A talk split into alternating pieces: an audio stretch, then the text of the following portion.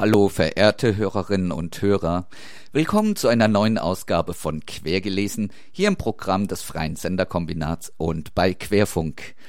Heute hören wir einen Vortrag, den Justin Monday vor kurzem in Berlin gehalten hat. Wir wünschen beste Unterhaltung. Viel Spaß.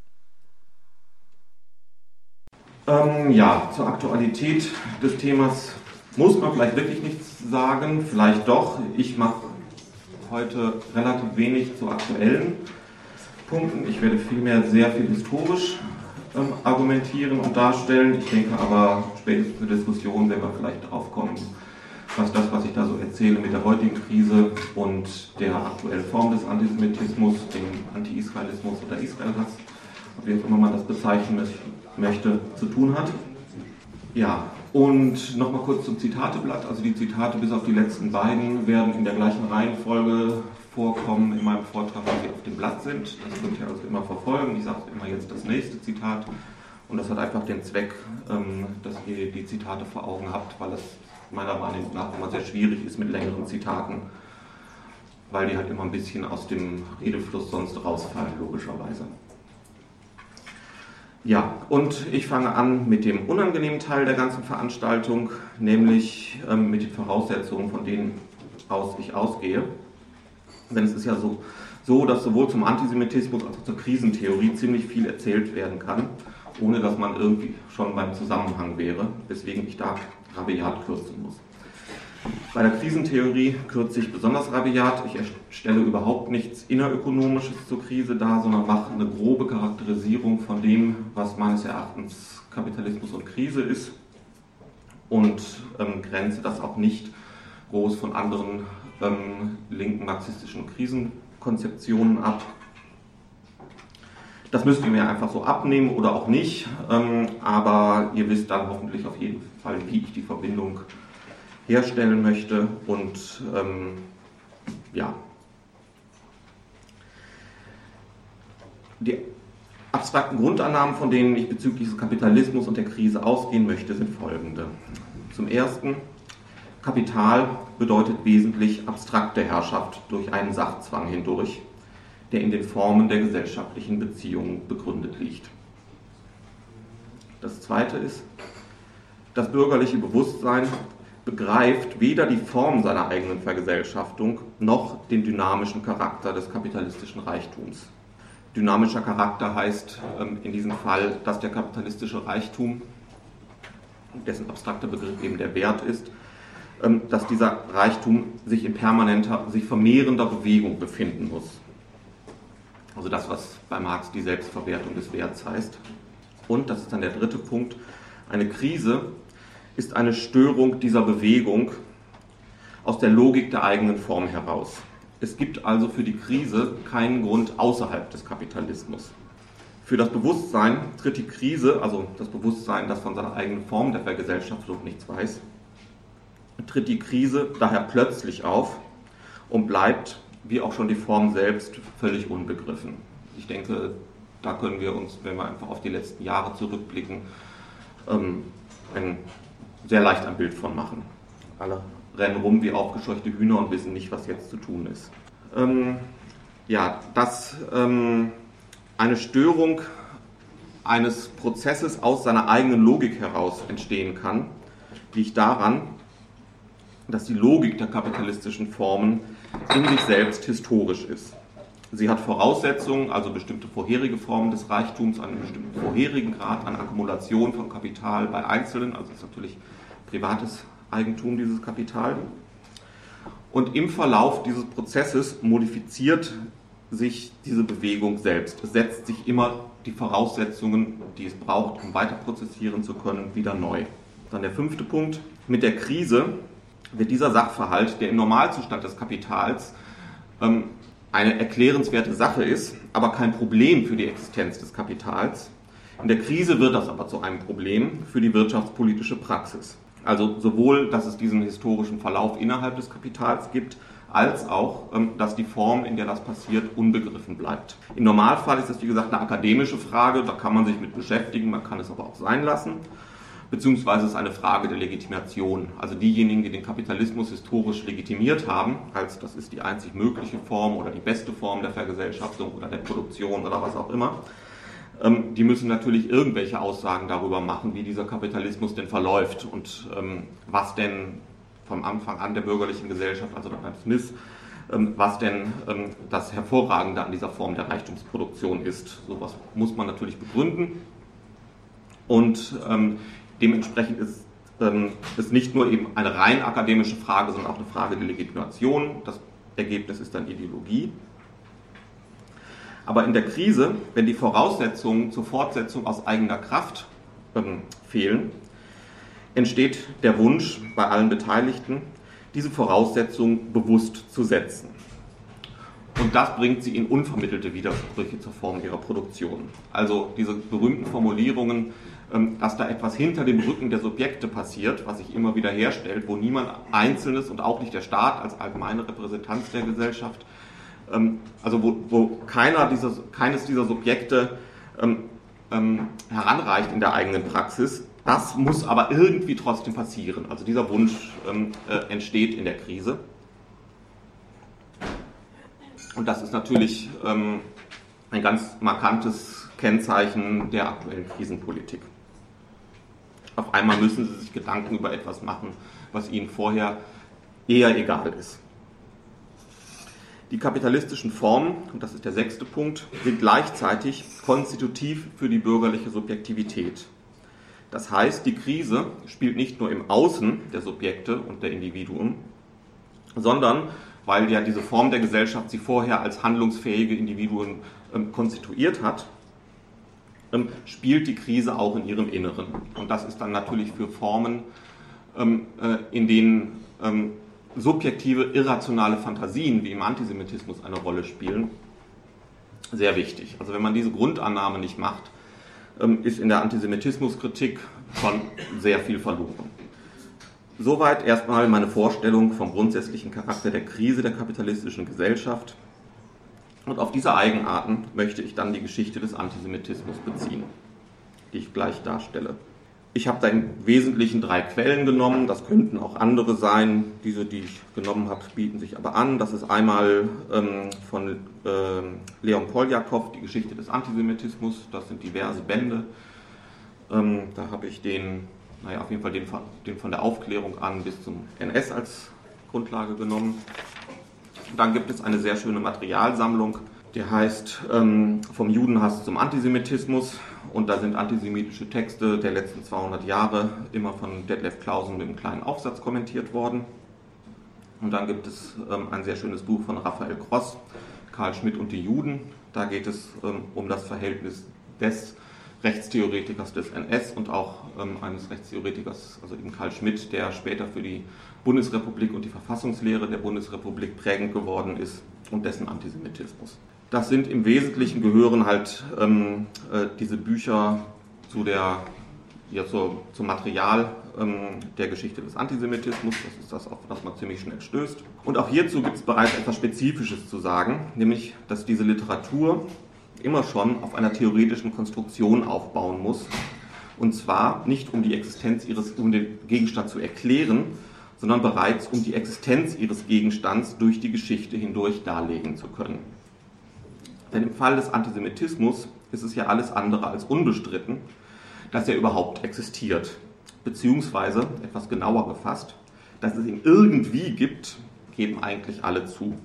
Oder zumindest, dass es ihn in der Vergangenheit gegeben hat.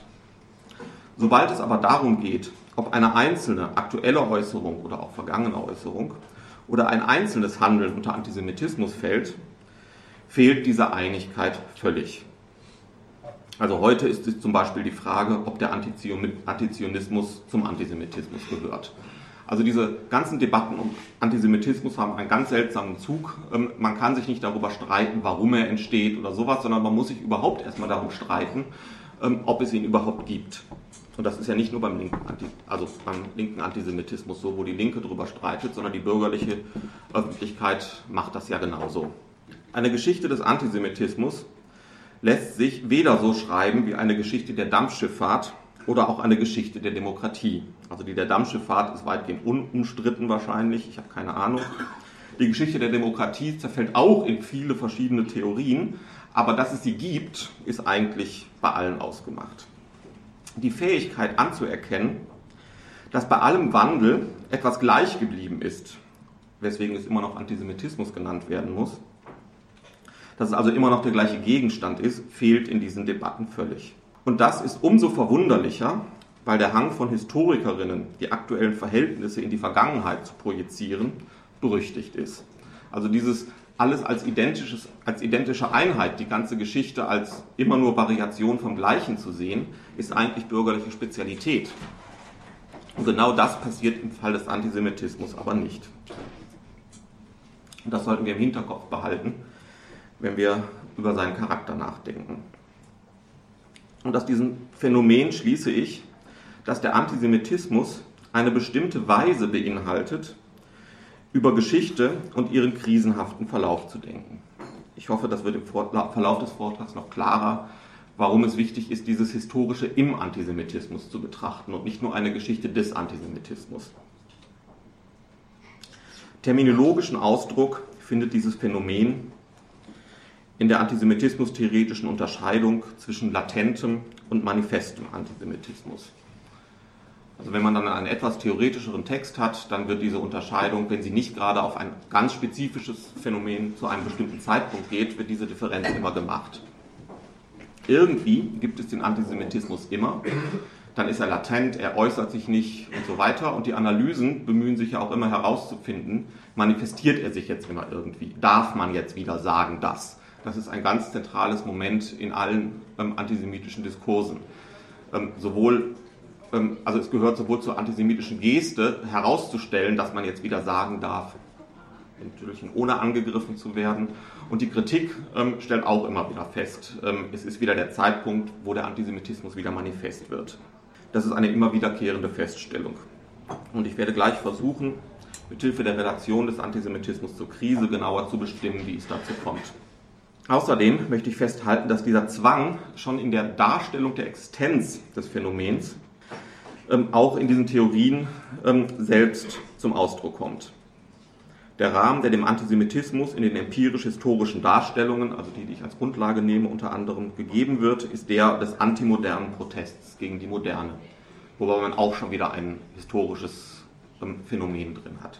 So, dann der zweite Punkt, wenn man sich dann darüber hinaus versucht, um Theorien und um marxistische Theorien des Antisemitismus zu bemühen, dann werden die theoretischen Bezüge schon reichlich übersichtlich.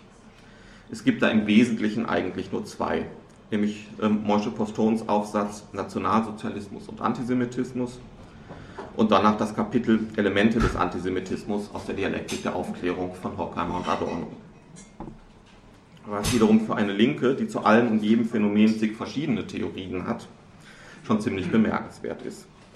Und was natürlich auch wieder damit zusammenhängt, dass die Existenz des Phänomens ähm, gar nicht so einfach festzustellen ist. Ich fange jetzt mal an, so ein bisschen die Grundzüge von Postons Theorie darzustellen, allerdings auch nur ganz grob. Das ist irgendwie der meistgelesenste Text der Linken der letzten 20 Jahre, zumindest derjenigen, desjenigen Teils der Linken, der sich mit Antisemitismus beschäftigt. Und deswegen kann ich das glaube ich, relativ guten Gewissens etwas grobschlächtig machen. Die Kernfrage des Textes ist, das erste Zitat, was ist die Besonderheit des Holocaust und des modernen Antisemitismus? Und da kommt eine Charakterisierung.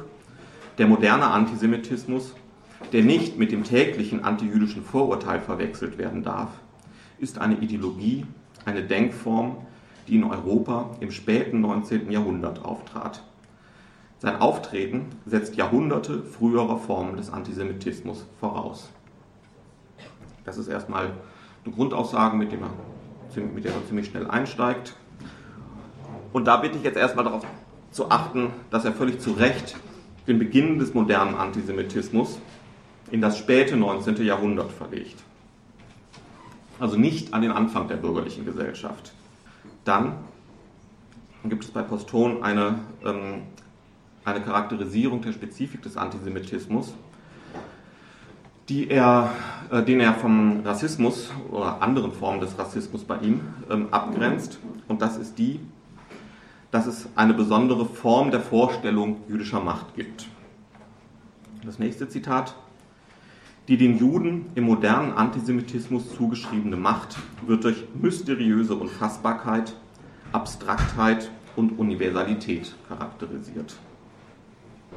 Im weiteren Verlauf der Argumentation in seinem Text bezieht er dann diese Charakteristika auf die Wertform, also auf das, was dem bürgerlichen Bewusstsein unbegreifbar bleibt. Womit natürlich Unfassbarkeit einen Sinn bekommt, die Abstraktheit auch, es handelt sich um abstrakte gesellschaftliche Verhältnisse. Und die Universalität ebenfalls, weil es ist die Form, in der die gesellschaftlichen Beziehungen aller vermittelt werden und weil das Kapital bekanntlich eine Totalität ist. Ich denke, diese Züge von Postons Theorie oder Antisemitismuskritik sind weitgehend bekannt.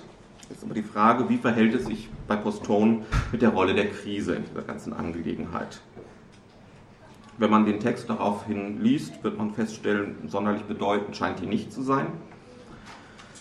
Der Ausdruck Krise kommt im ganzen Text an zwei Stellen vor und diese beiden Stellen stehen auch noch in einem seltsamen Gegensatz. Die erste Stelle, das ist das nächste Zitat. Dennoch gilt es hervorzuheben, dass eine sorgfältige Überprüfung des modernen antisemitischen Weltbildes das Vorliegen einer Denkform deutlich werden lässt, in der die rasche Entwicklung des industriellen Kapitalismus durch den Juden personifiziert und mit ihm identifiziert wird. Es handelt sich dabei nicht um die bloße Wahrnehmung der Juden als Träger von Geld, wie im traditionellen Antisemitismus. Vielmehr werden sie für ökonomische Krisen verantwortlich gemacht und mit gesellschaftlichen Umstrukturieren und Umbrüchen identifiziert, die mit der raschen Industrialisierung einhergehen. Also diese ganzen fettgedruckten Hervorhebungen sind von mir. Das ist die erste Stelle, die es zur Krise gibt. Also ähm, im Kern, es gibt eine Identifikation der Juden mit Kapitalismus und Industrialisierung. Und eben Verantwortlichkeit für ökonomische Krisen. Die zweite Stelle, genau diese Hypostasierung des Konkreten und die Identifikation des Kapitals mit dem Manifest Abstrakten lag einem Antikapitalismus zugrunde, der, der die bestehende soziale Ordnung von einem der Ordnung immanenten Standpunkt aus überkommen wollte. Insofern dieser Standpunkt die konkrete Dimension der kapitalistischen Verhältnisse ist, deutet diese Ideologie in Richtung einer konkreteren und verstärkt organisierten Form der offenbar kapitalistischen sozialen Synthese. Diese Ideologie ist besonders funktional für die Entwicklung des Industriekapitals in der Krise.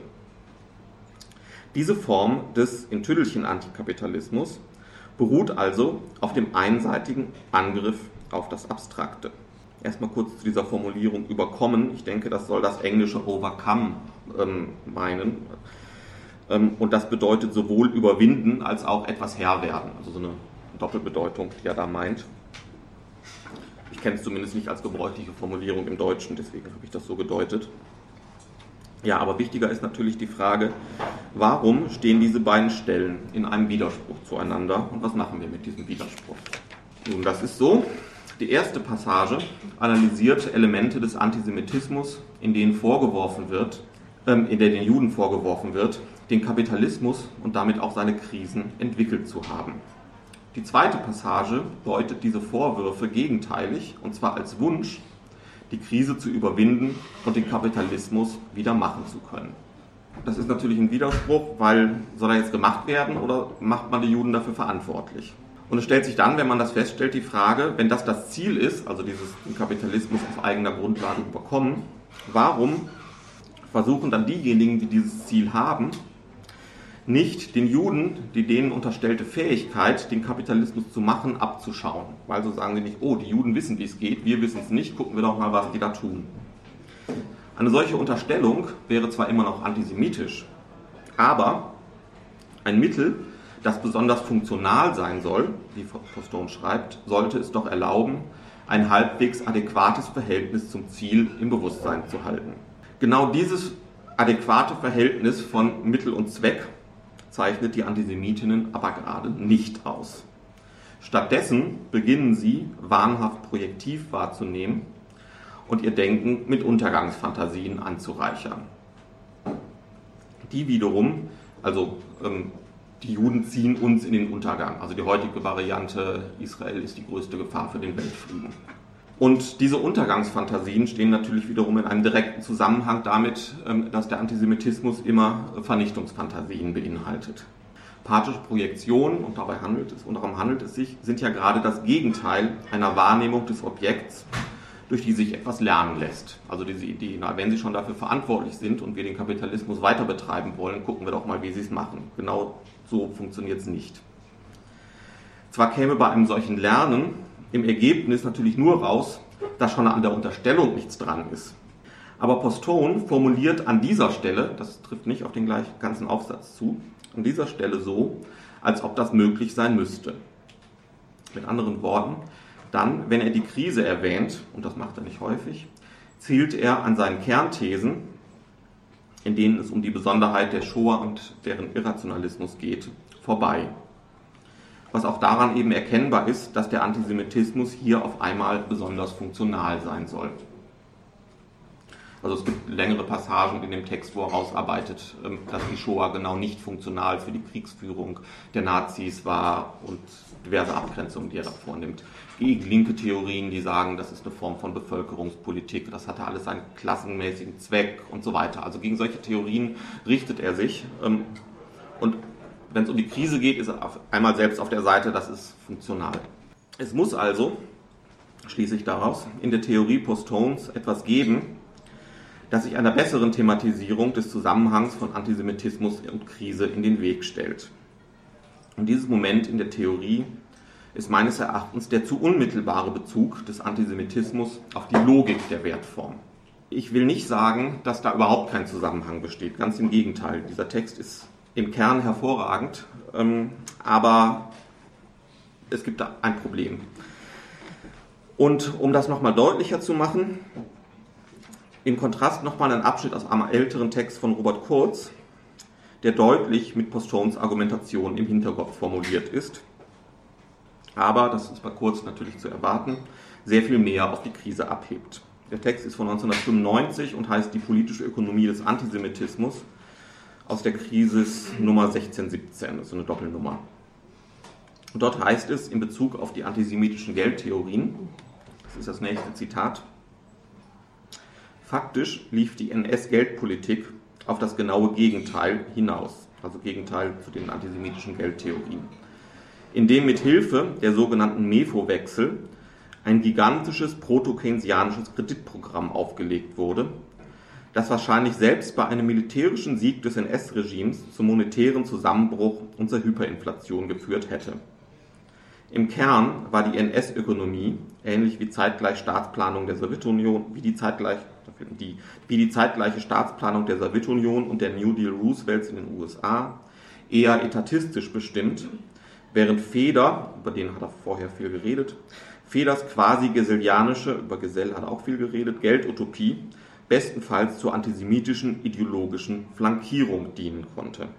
Auch in diesem Zitat finden wir zunächst einmal wieder das Phänomen, dass die Nazis etwas ganz anderes getan haben, als sie gedacht haben.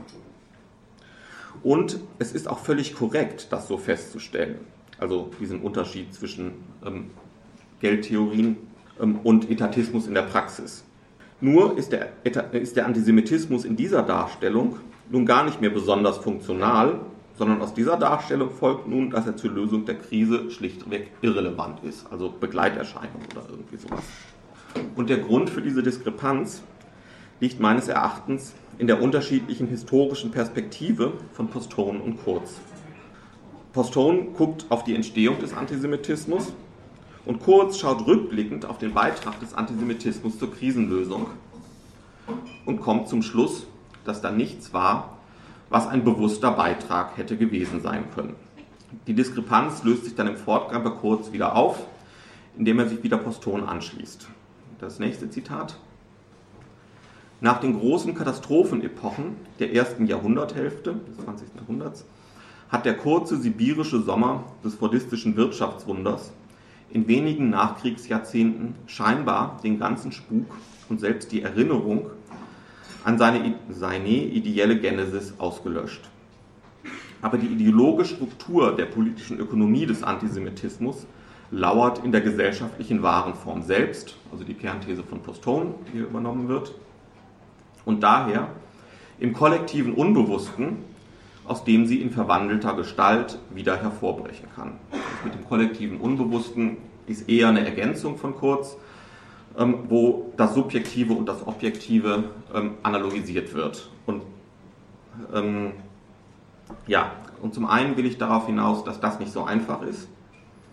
Das Unbewusste und auch das kollektive Unbewusste funktioniert gerade nicht. Deswegen beharre ich so darauf, dass der Antisemitismus irrational ist. Ähm, äh, das funktioniert nicht gemäß der Logik der wahren Form. Und gleichzeitig ist hier aber auch natürlich klar, dass hier der Gegensatz von manifest und latent, also der so wichtig in der Antisemitismusforschung ist, krisentheoretisch ausgedeutet wird. Also eben ist einmal die Krise vorbei, ähm, ist auch der Antisemitismus wieder latent. Aber wenn man sich das so anguckt, ähm, wird eigentlich die Frage immer größer, wie es kommt, dass etwas, das in der wahren Form selbst lauert, was also beide sagen, gerade dann manifest wird, wenn der Bestand der wahren Form prekär wird. Also ähm, warum produziert dann, und da sind, glaube ich, die Probleme dieser beiden Theorien, oder im Prinzip sind ja so, so verschieden ist es ja nicht, da ist das Problem, das haut historisch nicht hin. Und um das mal genauer zu betrachten, mache ich jetzt einen längeren Ausflug in die Geschichte des Antisemitismus in der bürgerlichen Gesellschaft. Um dann im Hinterkopf habe ich natürlich schon die Frage, ich sollte sie auch verraten, ähm, dass das Spezifische am Antisemitismus eben dieser Moment des Unwirksamwerdens der Form ist, also des in die Krise kommen der Form ist. Und ähm, damit das Erkenntnisproblem, ähm, das dadurch hervorgerufen ist mit aus, was machen wir jetzt? Weil wir kennen ja gar nichts anderes als diese kapitalistische Welt. So, aber erstmal zur Geschichte des Antisemitismus.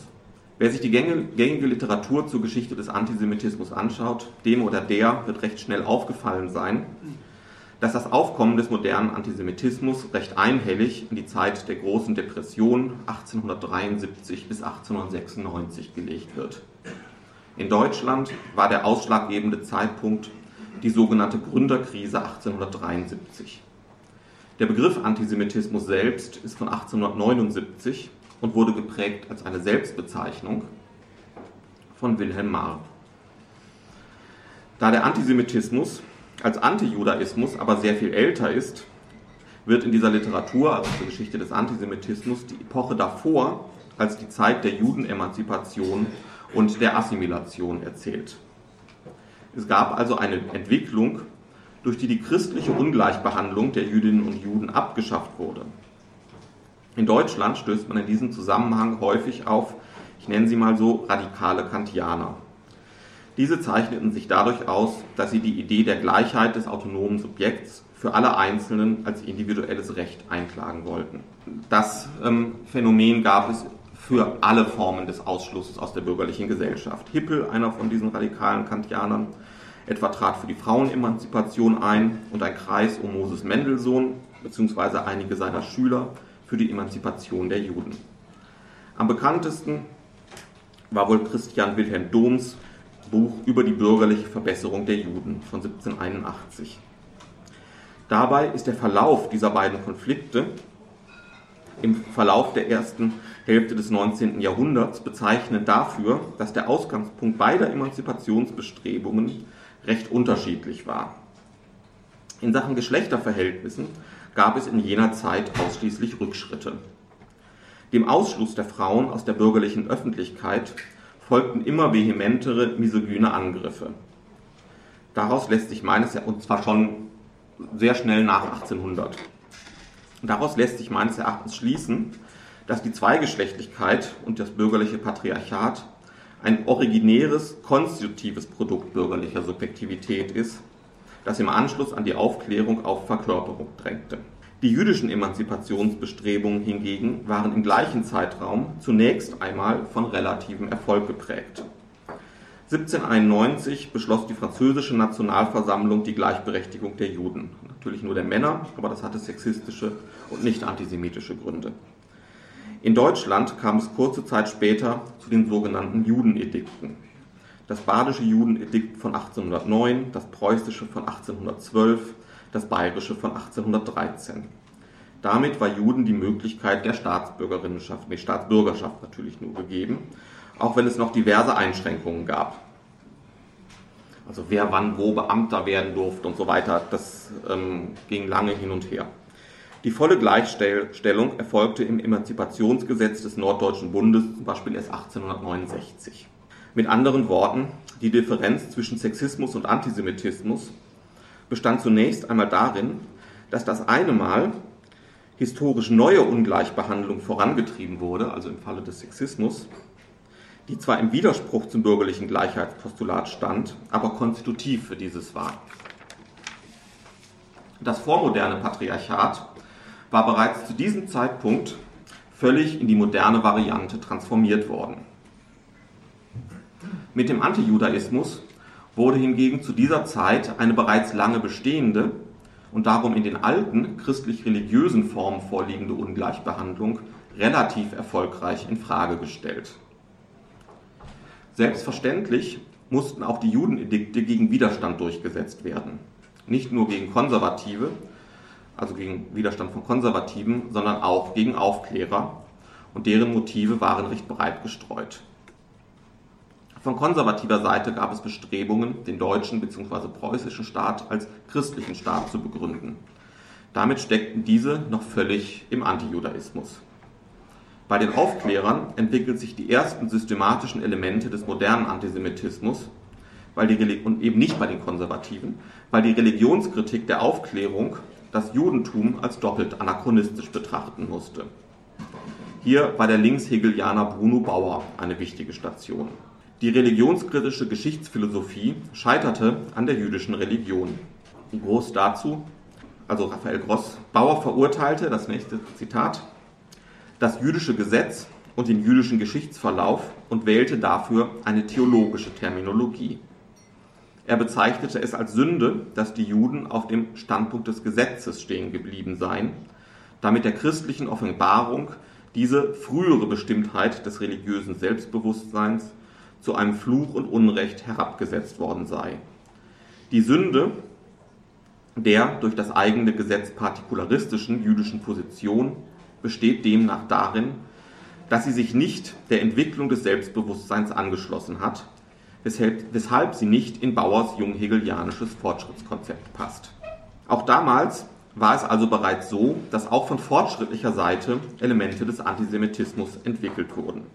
Denn einen ähnlichen Zug wie diese Vorstellung Bauers gibt es ja auch heute in dem antizionistischen Vorwurf, Israel verweigere sich dem Fortschritt im Völkerrecht und folge nur seiner partikularistischen Staatsräson. Also die Linke war schon immer auf eine gewisse Art ähm, auch ähm, Schrittmacher im Antisemitismus. Und das ist auch die ganze Zeit so geblieben. Also das ganze 19. Jahrhundert durch waren, waren die schlimmsten immer die fortschrittlichen Lehrer. Also pauschal. Die Ärzte waren auch ziemlich schlimm. Auch die ersten modernen Pogrome ließen nicht lange auf sich warten. Der Lev Clausen nennt die Hep-Hep-Unruhen von 1890 als das erste moderne Pogrom. So stammt auch die erste Skepsis, dass die bürgerliche Emanzipation der Juden gelingen wird, aus dieser Zeit. Von Börne, Heine und Warnhagen stammen die ersten Formen von Antisemitismuskritik, die dieser Skepsis geschuldet sind. Auch die Aufklärung war also nicht frei von Antisemitismus. Allerdings ist der Verlauf der Entstehung ein anderer als beim Sexismus oder auch beim Rassismus.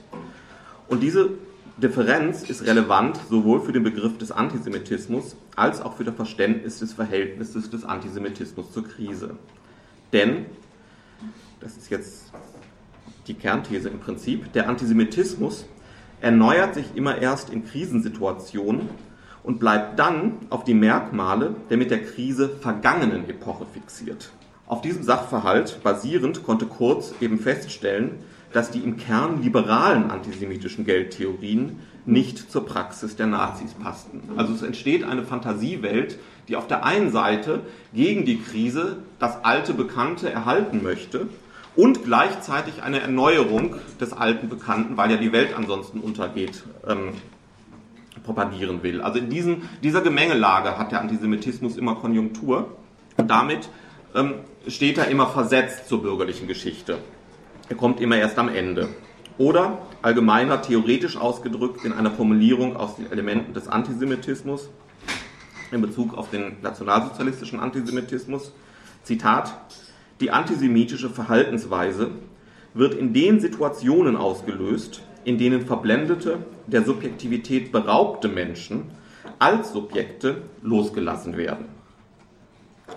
Und Subjektivität rauben lässt sich selbstverständlich erst, nachdem die Menschen Subjekte geworden sind. Ich habe den relativen Erfolg der Judenemanzipation in der ersten Hälfte des 19. Jahrhunderts also nicht deswegen betont, um einen positiven Bezugspunkt zur Universalität des Rechts oder Ähnlichem zu entwickeln. Die Emanzipationsideen waren sehr weitgehend illusionär und gingen auch immer mit sehr rigiden Assimilationsforderungen einher. Die von Adorno geforderte Möglichkeit, ohne Angst verschieden zu sein, war damit in der Regel nicht gemeint. Allerdings erlaubt es erst diese Betonung, den Sinn des in der Antisemitismusforschung wichtigen Gegensatzpaares latent-manifest zu begreifen. Die Illusionen können verfangen und auch zu realen Konsequenzen führen, wenn der Antisemitismus latent bleibt. Die Manifestationen des Antisemitismus hingegen ereignen sich in der Krise. Und da es um 1800 noch keine gesellschaftlichen Krisenerfahrungen gab, hingen die Varianten des Antisemitismus, auch wenn er nicht mehr wirklich religiös war, noch immer sehr stark an Vorstellungen von Religion. Also das Ganze hat natürlich angefangen mit Luther und dass da die Vorstellung von Religion prägend war, ist klar, aber eben auch ähm, bei durchaus durch und durch Aufklärern wie diesen Bauer ähm, den ganzen Hegelschen Säkularisierungsversuchen von Gott im Weltgeist. Ähm, also das, das hat immer, ähm, äh, da sind immer die religiösen Formen noch im Vordergrund. Und ich hoffe, dass jetzt noch einmal deutlicher geworden ist, warum ich es problematisch finde, an Postons Aufsatz die Logik der Wertform so in den Mittelpunkt zu stellen, wie das in der Rezeption in der Regel geschieht. Weil wenn man sich an Logik abarbeitet, dann hat man was, wo man sich festhalten kann. Der Grund ist also der, dass die Wertform zu diesem historischen Zeitpunkt bereits vollständig entwickelt gewesen ist, also um 1800. Und eben das moderne Patriarchat auch schon geprägt hat. Also das ist nichts, was noch nicht wirkungsmächtig war oder sowas. Und die Rechtsformen, die Formen von Staat und so weiter sind natürlich alle ähm, wertförmig geprägt zu dieser Zeit. Mit der Logik der Wertform alleine kann die Entstehung des Antisemitismus also nicht erklärt werden. Gleichzeitig sind all die Bezüge, die Poston in seinem Aufsatz darstellt, aber auch nicht unzutreffend. Allerdings denke ich, dass etwas Historisches hinzukommen muss, damit diese Bezüge entstehen.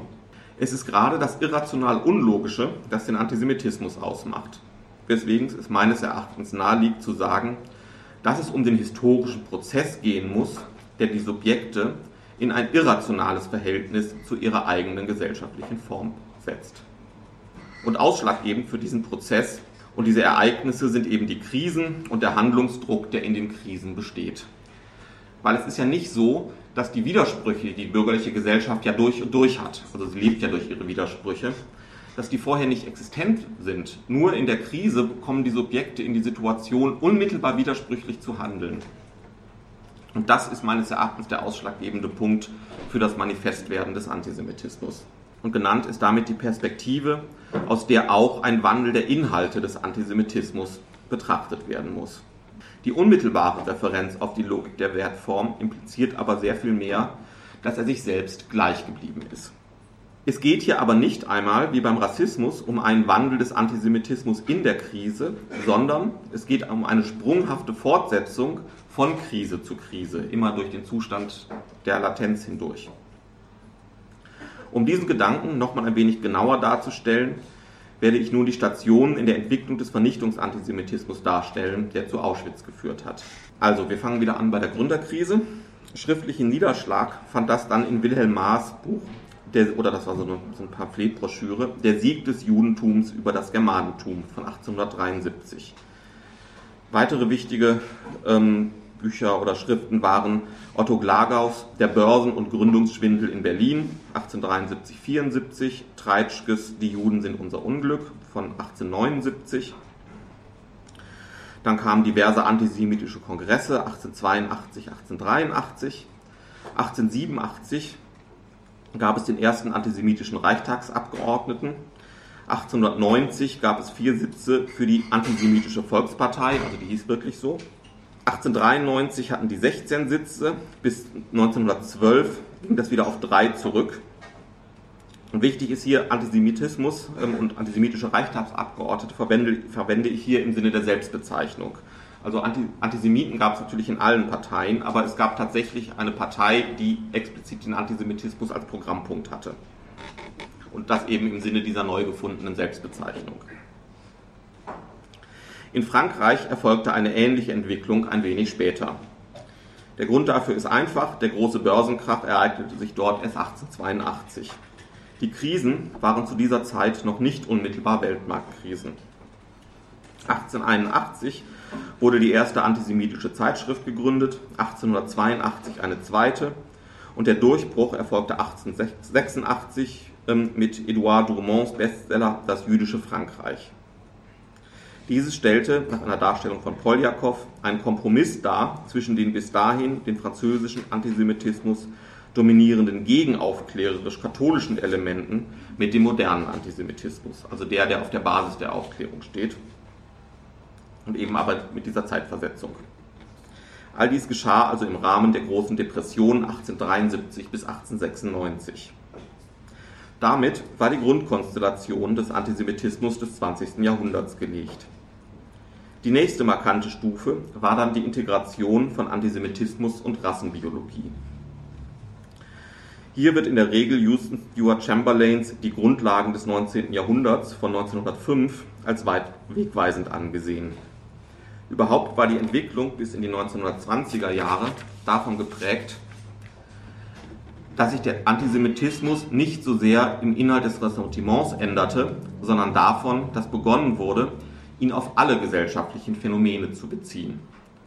Dies geschah in dem gleichen Maße, in dem Rasse ein Begriff wurde, in dem der gesellschaftliche Zusammenhang beschrieben wurde.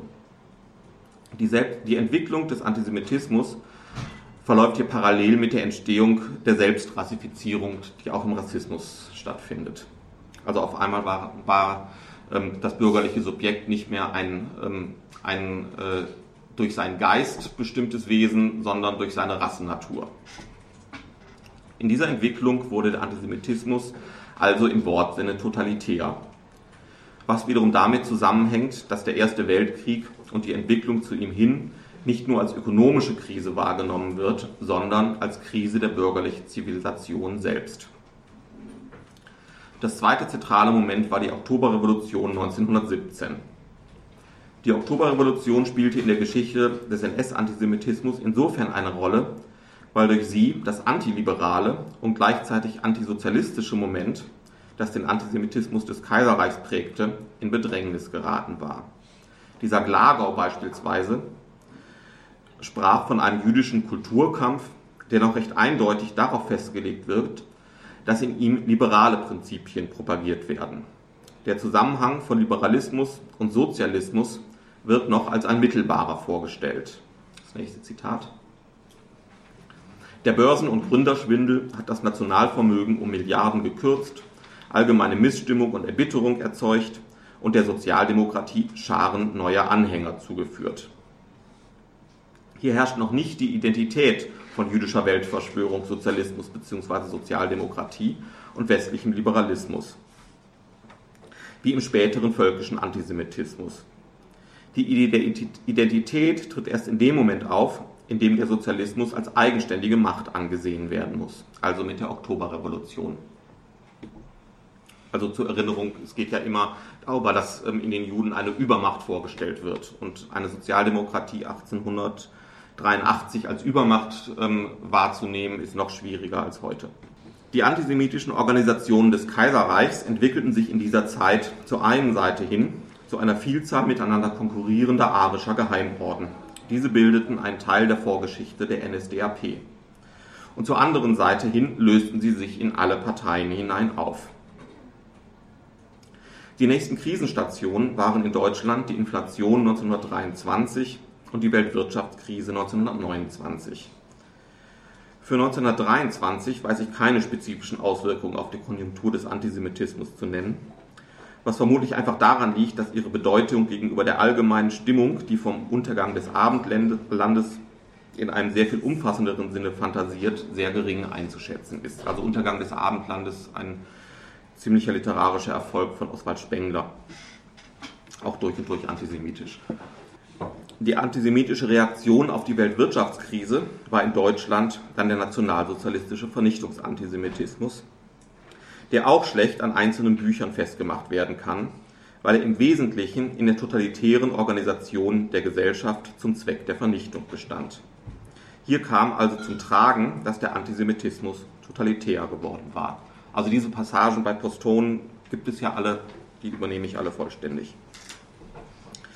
Innerhalb des antisemitischen Denkens gab es aber zwei Neuerungen, die auf die, diese gesellschaftliche Organisation des Antisemitismus bezogen waren. Die erste Neuerung war die angestrebte wissenschaftliche Systematisierung des Antisemitismus. Dazu ein Zitat von Karl Schmidt aus der Eröffnungsrede der Tagung Das Judentum in der Rechtswissenschaft von 1936. Das nächste Zitat. Mit einem nur gefühlsmäßigen Antisemitismus und der allgemeinen Ablehnung einiger besonders aufdringlicher und unangenehmischer jüdischer Erscheinungen ist es nicht getan. Es bedarf einer erkenntnismäßig begründeten Sicherheit. Diese Forderung Schmidts ging einher mit einer ausgesprochenen Unsicherheit, was überhaupt alles als jüdisch zu gelten hat und wie es als solches erkannt werden kann. Noch einmal Schmidt, Zitat weiter. Wir müssen den deutschen Geist von allen jüdischen Fälschungen befreien. Fälschungen des Begriffes Geist, die es ermöglicht haben, dass jüdische Emigranten den großartigen Kampf des Gauleiters Julius Streicher als etwas Ungeistiges bezeichnen konnten. Vergessen Sie nicht, was es bedeutet, dass Jahr für Jahr, Semester für Semester, fast 100 Jahre lang Tausende junger Deutscher, künftige Richter und Anwälte durch die Schule jüdischer Rechtslehrer gegangen sind, dass maßgebende Lehrbücher und Kommentare der wichtigsten Rechtsgebiete von Juden stammen, dass einflussreiche juristische Zeitschriften von ihnen beherrscht waren, so dass es ihnen möglich war, typisch jüdische Gedanken als allein wissenschaftlich, jede andere Meinung aber als unwissenschaftlich und lächerlich hinzustellen. Ausgangspunkt in diesem Zitat ist also eine völlige Unklarheit darüber, welche Gedanken überhaupt typisch jüdisch sind. Vorausgesetzt ist nur, dass es sie irgendwie geben muss und dass sie zerstörerisch wirken und bedrohlich sind für die Identität des deutschen Geistes. Durch ihre Macht, dies ist ein wichtiges Element im antisemitischen Denken, machen sich die Juden unsichtbar. Deswegen müssen sie immer demaskiert werden. Das ist das zweite wichtige Element im Antisemitismus, das zuvor nicht in dem gleichen Maße entwickelt war. Im Vergleich dazu nochmal ein Zitat von Glagau. Das nächste Zitat. Die liberalen Gesetzgeber in unseren Parlamenten sind vorwiegend Manchester-Leute. Und sie arbeiten in Verbindung mit der liberalen Presse hauptsächlich im Interesse des Kapitals und der Börse. Die manchesterliche Gesetzgebung hat einen großartigen Bankrott gemacht um denselben zu verdecken, namentlich um die Aufmerksamkeit von den furchtbaren Folgen des verbrecherischen Börsen- und Gründungsschwindels abzulenken, warf man sich mit Wut auf den Kulturkampf und zitterte jetzt, dass der Kulturkampf zu Ende gehen könnte. Von dieser Diagnose leitete Glagau dann mühelos über zu, der, nach der die Juden die wütendsten Kulturkämpfer gewesen seien, um dann so zu enden. Die ganze Weltgeschichte kennt kein zweites Beispiel, dass ein heimatloses Volk, eine physisch wie psychisch entschieden degenerierte Rasse, bloß durch List und Schlauheit, durch Wucher und Schacher über den Erdkreis gebietet. Jetzt zum Vergleich zu dem Schmidt-Zitat von gerade, um die Differenz klar zu machen. In Glagaus Fantasien liegt der Inhalt des angeblich jüdischen Denkens relativ offen zutage und ist zudem inhaltlich begrenzt und nicht personalbegrenzt, wie bei Schmidt. Schmidt hingegen will das typisch Jüdische erst noch entdecken müssen.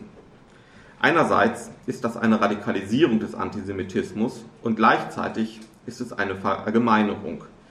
Nicht nur eine bestimmte Gesetzgebung, die manchesterliche, soll jüdisch sein, sondern die Rechtslehre selbst. Andererseits schließt die Verallgemeinerung die vorherige Form, von der aus verallgemeinert wurde, eher aus als ein. Und zu diesem komischen in diesem komischen Verhältnis steckt was Erklärungsbedürftiges. Also der Antisemitismus, schließe ich daraus oder stelle ich mal fest, hat immer ein sehr komisches Verhältnis zu seiner eigenen Vergangenheit. Also zu dem Zustand, ähm, äh, den er hatte, als er das letzte Mal manifest war. Also weil dazwischen immer diese Latenzphase ist. Der Kaiserreich, und das ist nicht nur ähm, bei den Nazis im Vergleich zum 19. Jahrhundert so gewesen. Der Kaiserreich-Antisemitismus unterhielt das gleiche Verhältnis zum religiösen Antisemitismus. Leute wie Marr, also der, von dem dieser Begriff Antisemitismus stammt, gingen sogar so weit zu sagen, dass sie die Juden vor religiösen Anschuldigungen in Schutz nehmen würden. Also genau wie ähm, Schmidt ja eben gesagt hat, das Gefühlsmäßige, das reicht nicht. Und auch der aktuelle antizionistische Antisemitismus unterhält ein ähnliches Verhältnis zum NS-Antisemitismus. Dies drückt sich etwa in der Behauptung aus, Kritik des aktuellen, Infla äh, des aktuellen Antisemitismus inflationiere den Antisemitismusbegriff und verhindere so die Bekämpfung des wirklichen Antisemitismus. Wirklicher Antisemitismus bei Leuten, die sowas sagen, sind dabei immer nur die vergangenen Formen, auf die man sich halt so Mühe, mit viel Mühen einigen kann, dass es sie wohl irgendwie gegeben hat. Aus diesem Verhältnis des Antisemitismus zu seiner eigenen Vergangenheit lässt sich schließen, dass im Übergang von latentem zum manifesten Antisemitismus nicht einfach nur etwas freigesetzt wird, was zuvor auch schon vorhanden war. Vielmehr geschieht dabei auch immer etwas Neues. Die Manifestierung selbst bewirkt eine Veränderung, und zwar unter den Bedingungen der aktuellen Krise. Die Antisemitinnen unterliegen hier offenbar einem Zwang, der nicht nur Rechtfertigungsdruck ist. Also dieses Abstoßen von der alten Form hat auch immer etwas damit zu tun, dass die alte alte Form der Krise auch nicht mehr das Problem stiftet, ähm, was sie gerade in der aktuellen haben. Und deswegen kokettieren Antisemitinnen ähm, auch immer mit den alten Formen, nehmen das dann wieder zurück. Also das ist immer so ein dauerhaftes Spielchen. Die zwanghafte Erneuerung im Verlauf der Manifestationen verweist darauf, dass die Antisemitinnen sich zunächst einmal auch selbst nicht so recht glauben können, sich davon aber kein Stück beeindrucken lassen wollen. Die Hartnäckigkeit, mit der sie Stereotype von sich geben, hat den Zweck, sich selbst Unsinn glauben zu machen. Die sachliche Widerlegung des Antisemitismus ist ausgesprochen einfach und für die vergangenen Formen immer schon vielfach geleistet. Und diese Widerlegungen sind auch gesellschaftlich anerkannt. Antirassistische Widerlegungen des Rassismus haben es dagegen sehr viel schwerer. Antisemitinnen, also eben weil der, Antisemit, weil der Rassismus auf eine Art konstitutiv ist, der wirkt dauerhaft ähm, und ähm, die Wirkung des alten Antisemitismus ist immer nicht mehr gegeben. Und diese Widerlegungen sind auch gesellschaftlich anerkannt. Achso, nee, das hatte ich schon. Ähm, äh, Antisemitinnen distanzieren sich regelmäßig reflexartig von den alten Formen des Antisemitismus beziehungsweise von dem, was sie dafür halten also vernünftiges Bild haben sie davon natürlich nicht. Und diese Distanzierung ist Teil ihres Ressentiments. Denn so verschaffen sie sich die Möglichkeit, die Juden als Schuldige am Antisemitismus erscheinen zu lassen. Die Distanzierung beinhaltet die aggressive Geste, dass sie ja bereit seien, den Antisemitismus ruhen zu lassen und es die Juden seien, die nicht von ihren Eigenarten lassen können und eben auch nicht darauf, immer auf dem Vergangenen rumzuhacken. Die Distanzierung im nationalsozialistischen Antisemitismus gilt also, eben wie bei Schmidt, dem, Gefühls, dem, dem gefühlsmäßigen Antisemitismus. Gleichzeitig wurde aber mit so einer Wolte der Antisemitismus noch viel gefühlsmäßiger, als er es zuvor war. Denn wenn das typisch Jüdische so unerkennbar ist, wie Schmidt es behauptet, dann kann selbstverständlich nichts anderes mehr für seine Existenz bürgen als irgendein Gefühl. Denn aus dem Zitat geht ja hervor, dass er aus dem, was in den Lehrbüchern, Kommentaren und Zeitschriften steht, gar nicht herauslesen kann, wogegen er sich wenden muss. Also er kann nicht sagen, anstelle so und so hat dieser jüdische Rechtsgelehrte das und das behauptet. Und das macht ihn nicht gerade zu einer juristischen Fachkraft, die er sein will. Aber anstatt einfach sein Gefühl für irrationalen Unsinn zu halten, greift er sogar seine eigene Fachkompetenz an, indem er seinem eigenen Denken als Jurist unterstellt, dass es mindestens jüdisch beeinflusst ist.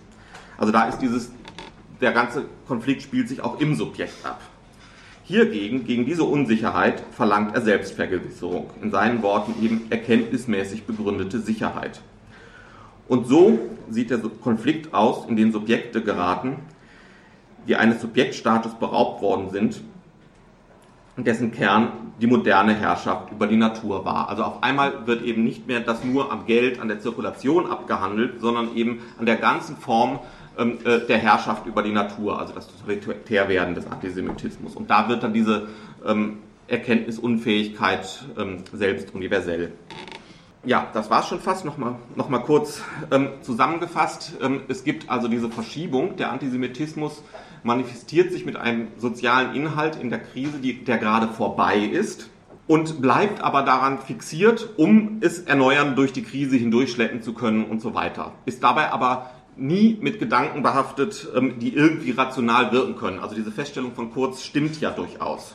Ähm, das heutige Subjekt, das seines Subjektstatus beraubt wurde, ist aber selbstverständlich nicht mehr das, was es im NS war, sondern es ist das Subjekt der technokratischen Institutionen und deren Souveränität, ähm, die die Krisenlösung der Weltwirtschaftskrise waren. Also wir sind heute eine historische Umdrehung weiter. Und weil die Souveränität bei diesen Institutionen und damit auch die Souveränität über das Geld ähm, in der Geldpolitik, in den Zentralbanken, im Weltwährungssystem und so weiter, weil die im Mittelpunkt dieser Krise stehen, steht auch im Mittelpunkt des Antisemitismus ähm, ein Ressortiment, nämlich das gegen Israel, das, der, ähm, das den Vorwurf macht, dass Israel seine Souveränität ausübt. Also der Kern des Antizionismus besteht ja in der Vorstellung, äh, dass die dass der jüdische Staat der einzige Staat ist oder der einzige gewalttätige Staat ähm, und so weiter. Und in diesem Konflikt ähm, hat sich auch wieder der Antisemitismus so erneuert, ähm, dass dieser Bruch zum vorherigen Antisemitismus nicht als eine logische Entwicklung beschrieben werden kann. Ähm, weswegen es ziemlich hilflos und ohnmächtig ist, ähm, immer darauf hinzuweisen, dass jetzt im Antizionismus noch der alte ähm, äh, äh, Antisemitismus steckt. Das ist immer eine sehr passive Herangehensweise an das Problem. Ähm, äh, weil da können die Antisemitinnen dann wieder gegen sagen, naja, aber der Rest ist ja nur Israel-Kritik. Also in dem Pendeln hin und her spielt sich das ab. Stattdessen muss man sagen, nee, deine Vorstellung von dem, was Staaten in der Welt sind äh, und so weiter, das ist der Kern des heutigen Antisemitismus. Ja, und ähm, der steht eben genau in dem Verhältnis zur Krise, wie ich es hoffentlich erschöpfend dargestellt habe. Das war's.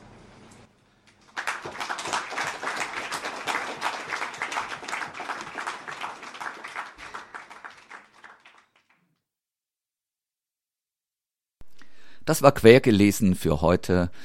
Wir hoffen, dass euch dieser Vortrag von Justin Mundy interessiert hat und ja, verbleiben weiterhin auch in der Hoffnung, dass ihr euch nichts gefallen lasst und freies Radio nach euren Maßgaben unterstützt. Bis zum nächsten Mal. Tschüss.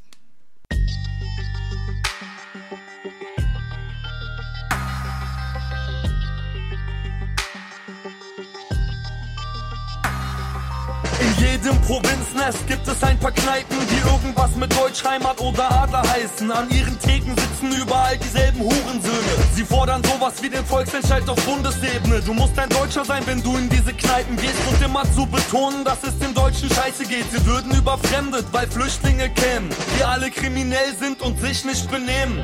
Es wäre so schrecklich, denn Oma ihre Rente fällt nun angeblich irgendwelchen Roma in die Hände. Und aufgrund inländerfeindlicher Familienpolitik wünscht man sich Eva Hermann oder gleich Hitler zurück. Zwischen Schnaps und Bier wird der Hass geschürt, der sich auf jeden Fall mit einem Knall entladen wird. Denn heute dreschen sie noch Stammtischparolen. Doch morgen haben sie Sprengstoff und scharfe Pistolen. Und Günter Grass schreibt ein neues Gedicht. Und Beate Zschäpe hört YouTube. Und Max Damage landet nen Hit. Und Beate Zschäpe hört YouTube. Und aus dem Jenseits lacht Jürgen Möllemann. Und der Holger Apfel fällt nicht weit vom Stamm. Und Max Mustermann zündet ein Flüchtlingsheim an. Deutschland, Deutschland, du tüchtiges Land. In jeder Stadt gibt es ein paar elendige Nazis, die versuchen ihren Gegnern das Leben schwer zu machen. Ich kenne das Gefühl, wenn ständig vor der Tür Kameraden auf dich warten und dich terrorisieren. Ich erinnere mich bis heute das Klirren der Scheiben gemischt mit schrillen Schreien riss mich aus den Träumen. Ich war mir sicher, dass sie diesmal in der Wohnung sind. Stieg aus dem Fenster, um über den Balkon zu fliehen.